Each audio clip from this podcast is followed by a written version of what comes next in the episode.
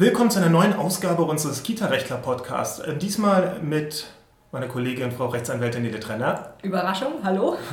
Und äh, ich bin Rechtsanwalt Holger Klaus und wir senden das erste Mal jetzt nicht aus unserem kleinen Tonstudio, sondern wir senden aus einem anderen Raum, denn wir haben äh, uns entschieden, entweder alle oder viele unserer nächsten Podcasts gleichzeitig auf Video aufzunehmen. Äh, wir machen eh schon so viel an Videos, dass wir uns gedacht haben, okay, ähm, die paar Minuten, die tun dann auch nicht mehr groß weh, die nehmen wir jetzt einfach auch noch auf Video auf und ähm, haben so die Möglichkeit, auch unseren YouTube-Kanal ein bisschen mehr äh, zu bespielen. Zu bespielen, ein bisschen, ähm, ja, normalerweise ist es ja so, dass wir die, die Videos ja ähm, nativ ausspielen. Das heißt also, dass wir sie direkt bei Facebook hochladen, direkt bei Instagram hochladen, direkt bei Twitter hochladen ähm, und nicht immer nur den Link auf YouTube ähm, setzen. Aber ähm, ja, und dadurch ist dann YouTube in letzter Zeit ein bisschen, ähm, ja, stiefmütterlich würde ich nicht sagen, aber ein bisschen zu kurz gekommen. Und das können wir natürlich, ne, wir haben alle unsere Kinder gleich lieb. Und das können wir natürlich nicht länger tolerieren. Und somit haben wir beschlossen, dass wir das jetzt aufnehmen. Und wer sich das in ganzer Pracht äh, visuell anschauen, das ist also doppelt jetzt gerade, visuell anschauen, also wenn ich das Ganze visualisieren lassen möchte oder einfach anschauen ähm, möchte, der kann das natürlich gerne tun. Ansonsten, wer etwas lieber auf die Ohren haben mag, der bekommt das bei uns. Der bekommt den Satz warme Ohren. Ja. Der bekommt den Satz oder die Sätze warme Ohren. Wir Anwälte äh, leiden ja unter der Berufskrankheit immer ein wenig zu viel zu reden. Ich bin das beste Beispiel vielleicht dafür.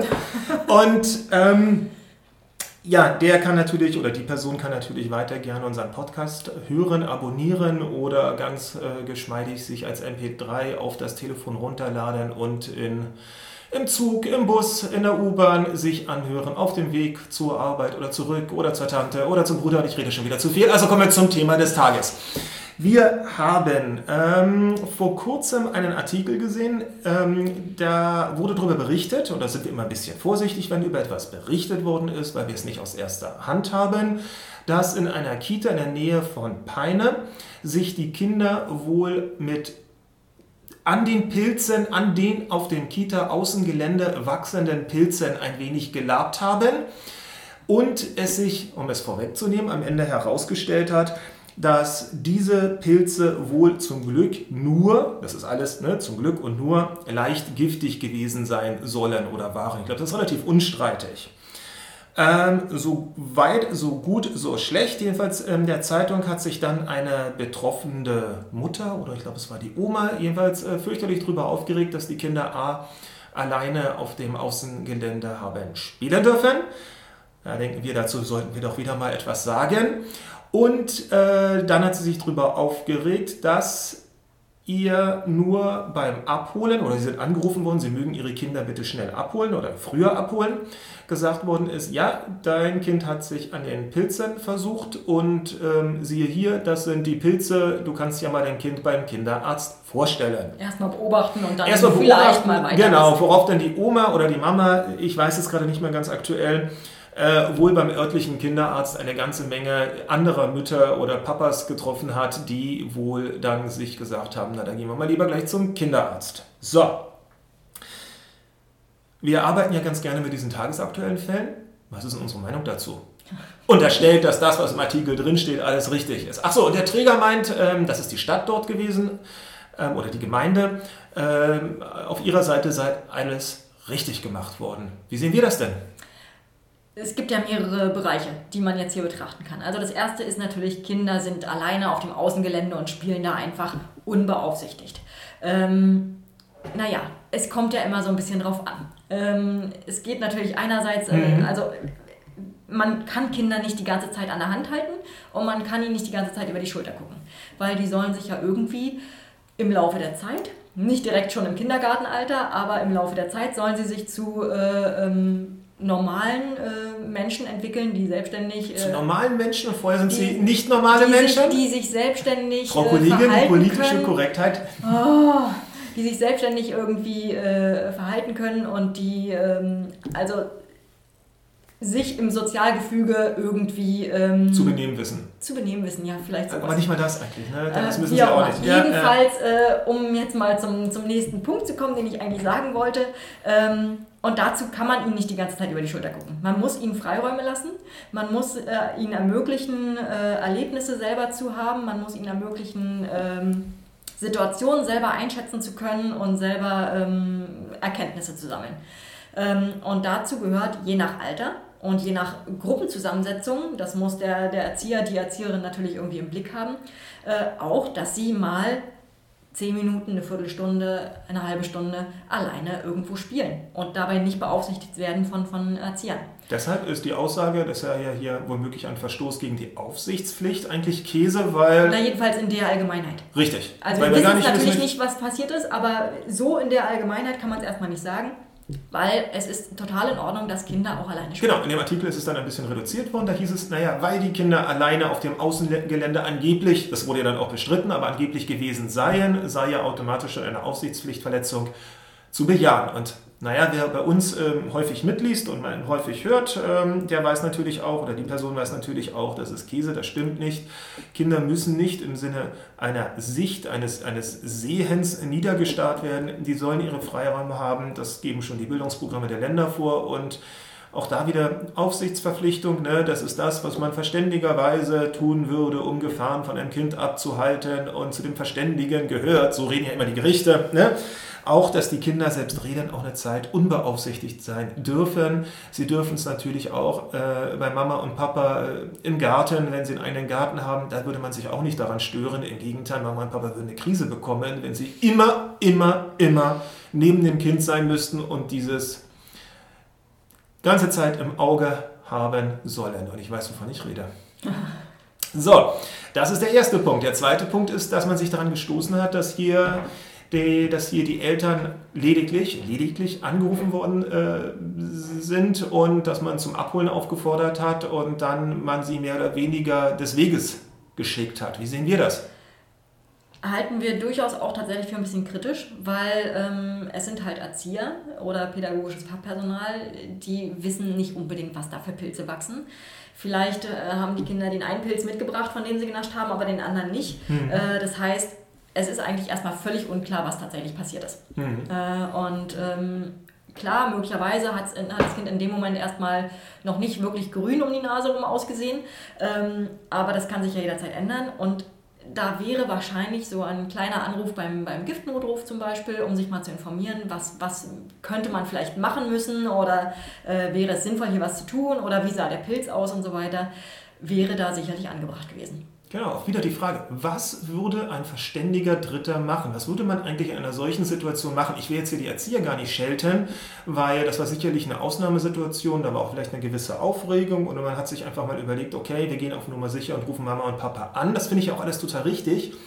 Aber ähm, wohl möglich. Ich meine, Mama und Papa werden nicht, auch, werden nicht immer direkt neben der Einrichtung ihren Arbeitsplatz haben. Also es wird auch eine Zeit gedauert haben, bis sich tatsächlich alle sortiert haben und in der Einrichtung eingetroffen sind, ihr Kind geschnappt haben, ihr Kind gegebenenfalls umgezogen haben und dann irgendwo wahlweise zu Hause oder beim Kinderarzt dann letztendlich gelandet sind. Und da reden wir ja schon von durchaus beträchtlichen Zeiten. Und auch wenn das Kind ähm, zunächst keine Vergiftungsanzeichen, ich weiß nicht mehr, wie Vergiftungsanzeichen bei einer Giftpilzvergiftung aussehen. Also ich würde mal vermuten, äh, übergeben gehört bestimmt auch mit dazu. Ja, aber äh, auch Ohnmachtsgeschichten vielleicht. Vielleicht. Schüttelfrost, vielleicht auch irgendwelche Schock, Fiebergeschichten.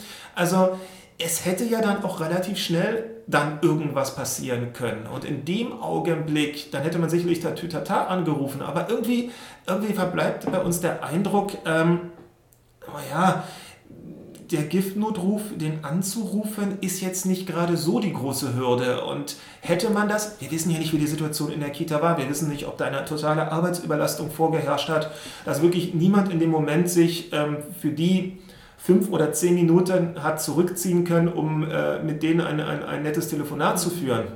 Das können wir so nicht sagen. Also damit sind wir jetzt, wir wollen ja niemanden hier vorschnell verurteilen, vor allem weil wir ja den ganzen Sachverhalt nur durch eine Zeitung gefiltert geschildert bekommen haben. Aber mm, also an dem Punkt müsste man eigentlich, müsste man eigentlich schon erwarten, dass dort zur Einschätzung der Gesamtgefahrensituation, was haben wir denn hier eigentlich? Ja? Angenommen, es wäre ein hochgiftiger Pilz gewesen und eine größere Anzahl von Kindern hat davon genascht und vielleicht haben zwei Kinder gesagt, wir haben nicht davon gegessen und Knall hat geflunkert. Also es kann ja sein, dass auf einmal acht, neun Kinder mit heftigen Vergiftungserscheinungen mhm. äh, in der Einrichtung liegen. Und da hätte man doch, glaube ich, vorher sich naja, ein bisschen versuchen, versuchen müssen, sich schlau zu machen ich nehme mal so das Beispiel, das Kind trinkt irgendein, irgendein Reiniger, irgendein, irgendein Desinfektionsmittel. Da würde man doch wahrscheinlich auch in dem Augenblick beim Giftnotruf anrufen und fragen, okay, das Zeug, was gerade getrunken worden ist, das äh, Spüli, ist das jetzt ganz gefährlich oder ist es ganz, ganz, ganz, ganz, ganz gefährlich? Einfach nur, um eine gewisse Einschätzung mhm. zu haben. Also an dem Punkt ähm, können wir ähm, den, den, den, den, das Grummeln der betroffenen Personen durchaus nachvollziehen. Ähm, aber uns interessiert ja noch ein ganz anderer Punkt, nicht wahr? Äh, ja, hätte man irgendwie vorsorgen müssen. Richtig. Wieso gibt es Giftpilze und leichtgiftig oder mittelschwer giftig oder ganz wieso giftig? Gibt es Pilze? Nein, nicht wieso gibt, wieso gibt es solche Pilze der, auf dem Einrichtungsgelände? Wieso? Wieso? Äh, es, das Zeug wächst halt überall, äh, aber man hätte eben möglicherweise ähm, vorher rumgehen müssen, bevor Kinder auf das Außengelände kommen äh, und hätte, genauso wie man die Spielgeräte kontrolliert, regelmäßig, ja, hätte man ja, wohl auch mal kontrollieren müssen, wächst hier irgendwelches Unkraut oder wachsen hier irgendwelches, äh, irgendwelche Pilze, die möglicherweise, die ich nicht kenne, die hm. möglicherweise hm. giftig sind. Ich könnte nachlesen oder ich könnte irgendwo anrufen hm. oder ich äh, entferne es halt. Ja, ja, ja. Also das Ganze fällt unter den rechtlichen Begriff der Verkehrssicherungspflicht. Wer also ein, ein Gelände, ein Gebäude, um das kurz zu erklären, für den öffentlichen Verkehr, und hier ist es ein semi-öffentlicher Verkehr, ähm, ähm, freigibt, der muss dafür Sorge tragen, dass dieses Gebäude, Gelände ähm, möglichst gefahrenfrei oder so gefahrenfrei wie möglich ähm, zu begehen ist. Und dazu gehört im Winter zu schauen, ist dann gestreut worden. Nur mal so als Beispiel, wenn wir schon davon ausgehen, ist denn gestreut worden auf den normalen Wegen, ja, und dass das eine Gefahrenquelle ist, dann müssen wir übertragen, dürfen die Giftpilze erst recht im Zusammenhang mit Kindern hier äh, eine Rolle spielen. Aber mhm. dazu gehört eben auch, ähm, in den Metropolregionen, das ist ja immer wieder das, was wir leider, ähm, weil wir ja Berlin, Hamburg, da kriegen wir sehr viele Anfragen. Wie sieht es aus mit Spritzen, Drogenverstecke auf den Kita-Außengeländen? Was ist mit äh, zerdonnerten Flaschen? Also all sowas gehört halt auch dazu, das muss man dann irgendwie bestmöglich unter Kontrolle haben und wenn das bedeutet, dass man jeden Tag das Kita-Gelände abläuft, abläuft. Ähm, insofern stellen wir uns natürlich die Frage, ich habe keine Ahnung, ich gebe das so gerne zu als Stadtkind, ähm, wie schnell ein Pilz sichtbar aus dem Boden hinaus sprießt. Ich weiß es nicht. Und ähm, wenn diese Pilze zufälligerweise ähm, am Freitag noch nicht da waren, aber am Montagvormittag das Ganze passiert, bin ich ein bisschen nachlässiger in meiner doch sonst strengen Bewertung, weil man kann natürlich nicht hundertprozentig... Die wachsen tatsächlich über Nacht. Die, ich weiß nicht, die wachsen über Nacht? Ich meine ja. ja. Also ich glaube nicht, dass sie sozusagen von einer Stunde zur nächsten wachsen, aber ich glaube, wenn sie am Freitag nicht da waren, dann sind sie am Montag, können sie am Montag Vielleicht kriegen wir ja ähm, nette Zuschriften, E-Mails von irgendwelchen äh, Pilzsachverständigen. Pilzsachverständigen oder Sammlern aus Leidenschaft. Und davon würden wir wahrscheinlich ganz viele dann bekommen an, an Zuschriften. Also Nichtsdestotrotz, denn auch über Nacht können ja, ähm, kann ja Vandalismus auf dem Außengelände stattgefunden haben. Über Nacht können sich ähm, 15 Jugendliche an die Nestschaukel rangehangen haben, sodass es eigentlich nur noch einen Tick am nächsten Morgen braucht, damit das ganze Ding runterrasselt. Also das ist kein Argument, auch wenn die, wenn die Biester, die leicht giftigen Pilze über Nacht wachsen sollten oder über zwei Nächte.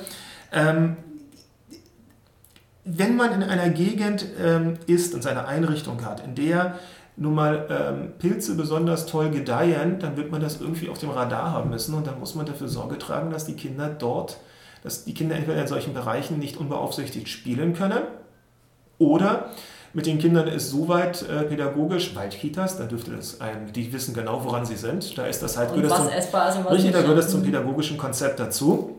Also das wäre dann die Alternative. Das hat der Artikel aber nicht hergegeben. Womöglich wird mit den Kindern entsprechend gearbeitet. Insofern dann von unserer Seite diesbezüglich Kommando zurück. Aber wenn dem nicht sein sollte, und ich rede nicht davon, dass man die Kinder einmal im Jahr belehrt, sondern das ist dann, muss dann wirklich im Konzept tief verankert sein, Wenn dem nicht so sein sollte, dann wird man auch im Hinblick auf Giftpilze ähm, seinen Verkehrssicherungspflichten nur nachkommen, indem man tatsächlich das Ding jeden Tag visuell einfach so ein bisschen ähm, ähm, durchblickt das ganze Gelände und schaut, ob da sich was groß geändert hat. Das macht man ja auch wahrscheinlich so oder so. Liegt eine tote wobei, Ratte. Wobei man das ja tatsächlich äh, auch wirklich einbinden kann. Natürlich. Also ich meine, man kann ja mit so einem äh, Pilzbestimmungsbuch oder keine Ahnung was und der Kindergruppe rumgehen und sagen, so, und jetzt gucken wir mal. Und dann lernen, lernen alle gleich was dazu. Oh, wenn man mich mit so einem Pilzbestimmungsbuch ausrüsten würde, würde ich keine Garantie dafür geben, dass das, was ich dann irgendwie versuche abzubestimmen, auch wirklich ungiftig ist. Insofern. Ich, aber ich, ich erkenne auch nur einen Pilz und der ist rot und hat weiße Flecken. Äh, den würde ich erkennen, alle anderen nicht, aber ich bin halt auch ein Stadtkind. Eindeutig. Also man wird jedenfalls trotzdem nicht umherkommen, wie bei den Spielgeräten dort ähm, eine gewisse ja, ein gewisses Programm, eine gewisse Vorsicht walten zu lassen und eben Sichtkontrollen mindestens einmal am Tag im Hinblick sowieso auf alles, aber dann auch eingehende Kontrolle, wahlweise alle zwei Wochen, einmal im Monat. Und ähm, das ist eben übertragbar, ich sage es nochmal, auf Spritzen, auf Glasscherben, Splitter, auf ähm, tote Ratten, aber auch auf die Ambrosia, die leider überall wächst. Also, und was ist, wenn da eine leider kleine Waschbärfamilie eingezogen die ist? Ratte. Zum Beispiel. Ist ja in, gerade in Großstädten ja, aber da wird man. Ja, ja, ich ja, weiß. Ja, ja. Dabei belassen wir es jetzt auch, oder? Genau. Bis dahin. Tschüss. Tschüss.